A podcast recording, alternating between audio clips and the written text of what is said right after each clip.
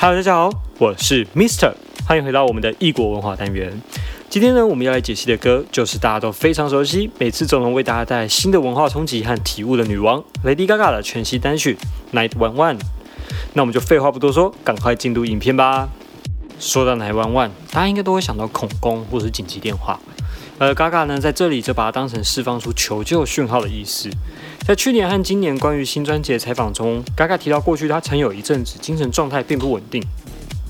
他有一天不知道发生了什么事情，整个人非常的恐惧，身体出现麻木啊和解离的现象，并开始意识不清、行为混乱，而被送到了医院去。在医院，精神科医师给了他 o l a s p a 并让他逐渐稳定恢复情况。而也是这样的情况，让他写下了这首《来玩玩》，来呈现给大家他当下与自我挣扎的过程和混乱的冲击。在最近的采访中呢，Gaga 则表示，这支短影片是我非常私人的一段故事，是我精神健康问题的经验分享，也是现实与梦境的互相交错，产生新的英雄的经验。我现在已经很清醒了，我也能够感受到你们了。谢谢你们，大家在我非常害怕时仍能相信着我。我人生经历的一部分，现在成了影片，一个真实的故事，现在已成了过去，而不是现在。这是我伤痛时所写下的诗。米特只能说，在医院实习的日子里，让我看到了不少饱受精神疾病困扰的病患，而我也真实的感受到 Gaga 所说的画面。最后呢，Gaga 则说：“我希望让大家正视这个议题，并为药物去标签化。”米特认为，精神疾病就和其他疾病一样，吃药就能让自己更好、更舒服。精神疾病并不是一个错误，也并不是一个威胁，只是我们生病了，需要接受稳定的治疗。而 Gaga 在 MV 中则有很多的象征来呈现出他所经历的故事，例如一个人躺在沙漠之中。我个人认为这边可以呼应到上一首 Rain on Me 跟这一首的歌词。Rain on Me 象征着哭泣和酒精，而这首歌则说了吃了药以后他看不见自己哭泣了。一部分象征着药物发挥的作用，另一部分或许也象征着他早已枯干或是无所适从。之后就有一位黑马骑士出来带着 Gaga 离开了沙漠。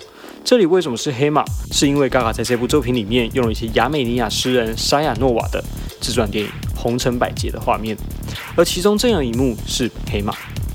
其他例如撞地板啊，还有那个很像是纱窗的门板，都是来自于对这部电影的致敬。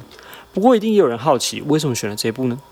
米特查一下这部电影的手法，主要是透过视觉化和诗词化的方式来呈现出诗人的一生。而这也刚刚好呼应了 Gaga 在这部影片中所想呈现的东西：强烈的视觉来呈现痛苦、解离状态、现实与梦境的互动，还有他过去的点点滴滴，也反映出了 Gaga 身为现代 MV 视觉突破的重要角色。而在画面的后方呢，有一个女人抱着木乃伊，许多国外网友和媒体都认为这是墨西哥的死亡圣神。至于为什么不是圣母玛利亚，因为这部影片是在新墨西哥城拍的，而且死亡圣神代表的意义有爱。财富、健康、安全、保护，在近代也被视为 LGBTQ 族群的新守护神。因此，大家认为 Gaga 在这一幕中，死亡圣神更符合整张专辑的意念和 Gaga 一直以来的提倡和坚持。另外，还有一幕在水上的浮球呢，则是致敬日本大师草间弥生的自恋庭院，而他也是一位饱受精神疾病困扰的一位顶尖艺术家。最后，我们来聊聊音乐创作的部分。相信大家都应该有注意到，MV 的音乐是从 Chromatica Two 开始的。而在专辑刚释出的时候，许多乐评就曾针对 Chromatica Two 到 Nine One One 的转折表示赞赏与认同。例如，《时代》杂志就说是整张专辑中的亮点和乐趣。笔者个人也很常在乐评时跟大家强调，专辑的完整按顺序听完是非常重要的，因为就像 Gaga 会这样安插细节一样，唯有顺着听完，你才能够发现音乐的奥妙和用心编排。还有如何无违和的从古典乐转到电子乐的手法，Gaga 自己则表示希望这张唱片呢能够像电影一样的感觉，因此选择用弦乐的编曲。而制作人摩根 Kibbe 呢在采访中则说，《Cromatic Two》是整张专辑最后一首完成的。当时 Gaga 对专辑有很强烈的概念，他很确定在弯弯前应该要有一个间距。